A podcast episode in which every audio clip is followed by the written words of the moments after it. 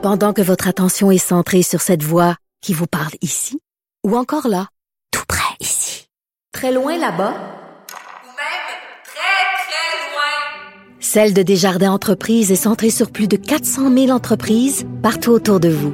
Depuis plus de 120 ans, nos équipes dédiées accompagnent les entrepreneurs d'ici à chaque étape pour qu'ils puissent rester centrés sur ce qui compte, la croissance de leur entreprise.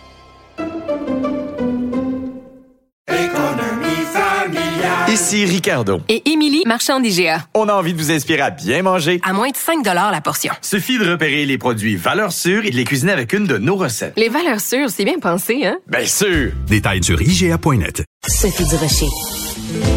Culture, tendance et société. Steve Fortin.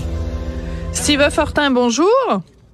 Oui, salut. Écoute, euh, notre collègue Guillaume Saint-Pierre a écrit dans le journal de Montréal, journal de Québec, euh, un texte qui nous informe que, écoute, le français, on pense que le français, c'est une des deux langues officielles au Canada. Des fois, on se rend compte que ce principe-là, qui est quand même un des principes fondateurs, est complètement bafoué et il a été bafoué, entre autres, à la commission Rouleau euh, sur euh, l'état d'urgence un petit peu plus tôt cette année, où des gens qui avaient le droit de témoigner dans leur langue d'origine, ben des francophones ont témoigné en anglais. C'est décourageant, Steve.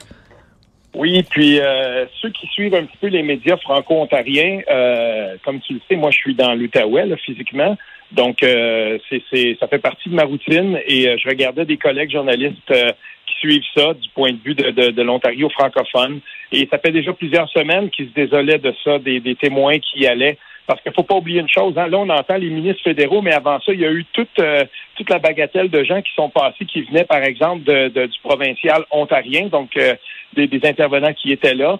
Certains étaient francophones. Il y a un, Mathieu Fleury, un conseiller municipal d'Ottawa qui défend la francophonie là-bas. Il est conseiller d'un quartier francophone d'Ottawa, tout ça. Euh, il est allé là-bas et c'est le seul que j'ai entendu euh, qui s'est plaint de ça, qui a dit moi je voulais témoigner en français, mais euh, devant l'avocat des, des, des, des, protestataires, si on veut, euh, il s'était fait tourner en ridicule, on l'avait viré en ridicule, et puis l'avocat s'était moqué de lui parce qu'il parlait français. Donc, je veux dire, c'est rien de nouveau. Et il y a quelque chose là-dedans qui relève aussi peut-être d'une dynamique qui s'est installée avec le temps chez les gens qui parlent français. Je suis certain que ça t'est déjà arrivé. En tout cas, moi, ça m'arrive toujours en Outaouais c'est dans un groupe de personnes, on est neuf, euh, il y a une personne qui parle anglais, deux, tout le monde va euh, parler anglais. Et j'ai connu des anglophones qui, qui sont arrivés ici. Euh, je me souviens d'un ancien collègue à l'université qui venait de l'Angleterre. il, il, essayait d'apprendre de, le français ici, mais il, me disait toujours la même chose. Dès qu'on s'aperçoit de mon accent en Outaouais, en tout cas, on, les gens virent à l'anglais tout de suite. Oui, mais c'est ça, on est trop gentil. On est trop gentil. Et tu sais quoi, Steve? Va falloir qu'on arrête d'être gentil. Il va falloir qu'on arrête d'être gentil parce que quand on est gentil, ça donne Michael Rousseau, le PDG d'Air Canada, ah qui a passé 14 ans au Québec en parlant uniquement en anglais. Comment il a pu faire ça? Il a pu faire ça parce qu'il y a eu des facilitateurs, des facilitateurs qui ont courbé le dos, qui se sont mis à genoux, puis qui, qui ont voulu être fins. Oh, Mr. Russo, you don't speak French. Doesn't matter. It's okay. We're to speak to you in English. Mais à force de se faire dire, we can speak to you in English, ben, il a jamais appris le français. Ah, ben non, bien sûr que non. Et puis ça, euh, ça là, on embarque dans une dynamique où, euh, à un moment donné, euh, il est devenu tout à fait normal. Parce que moi, je me souviens euh, de différents députés, même François Legault, qui avait dit on peut pas vivre euh, au, au, Québec sans, sans parler le français. Moi, j'avais envie de crier, j'avais envie de hurler. Tu connais l'ancien éditorialiste du droit, Pierre Allard? Oui, Pierre ben Allard, c'est un franco-ontarien et il est déménagé au Québec et éventuellement, on peut le dire publiquement maintenant parce qu'il l'assume, il est devenu indépendantiste. Et puis, euh, Pierre alors me disait souvent ça parce qu'il a couvert, il a, il a tellement été souvent ici, il me disait souvent ça. La question de la langue, euh, c'est un déterminant important et les acteurs qui sont autour de ce, de, ce dossier-là sont ceux qui dirigent la conversation. On dit aux gens en, Ontario, quand ils trouvent que c'est trop cher de s'acheter des maisons, on leur dit, vous pouvez traverser à Elmer, à Hull, euh, des secteurs de Gatineau et vivre complètement en anglais. C'est très facile de le faire. On le dit pas publiquement, mais les promoteurs immo- immobiliers, ils l'avaient carrément dit à des journalistes du journal Le Droit. Ben, on n'a pas le choix de leur dire ça parce que dans les faits, c'est vrai. Puis quand j'entendais François Legault qui disait, ben non, on peut pas vivre au Québec sans parler le, le français, mais c'est totalement faux. Mais non. Moi, je connais des villages entiers ici qui, qui, qui, qui vivent euh, totalement en autarcie. Absolument. puis ça, ça fait pas, ça fait plus chialer, ça fait plus dire euh, rien à personne ici. Mais un jour, il va falloir qu'on reprenne le contrôle de ça, puis qu'on établisse que la seule langue officielle, c'est celle-là, puis qu'on arrête de traduire tous les documents municipaux, par exemple, dans des municipalités où il y a moins de 10 des gens qui parlent anglais. Ouais. Je vais te Euh, donner. le PQ le dénonce depuis longtemps, ça. Oui, oui. Alors, je vais te donner un autre exemple parce que c'est mon exemple favori en ce moment parce que je m'entraîne beaucoup. Je m'entraîne tous les jours dans un club sportif à côté de chez moi.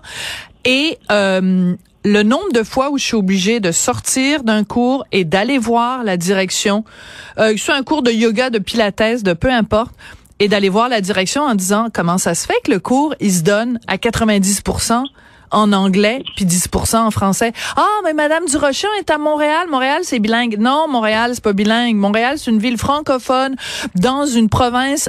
euh, c'est une ville francophone dans une province francophone. Si vous voulez donner 10% de votre cours pour les irréductibles anglophones qui sont même pas capables de, de savoir que euh, left ça se dit gauche puis right ça se dit à droite ben faites-le, mais faites pas le cours 90% en anglais. C'est épouvantable. Et une fois, j'adore raconter cette anecdote. Une fois, je, je m'étais plaint à la prof. Elle faisait tout son cours en anglais. Et je me suis plaint à la prof. Il y avait deux francophones dans la classe qui m'ont dit, Madame Durocher, l'important c'est de suivre les mouvements.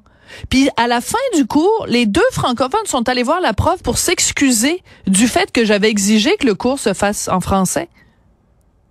Incroyable.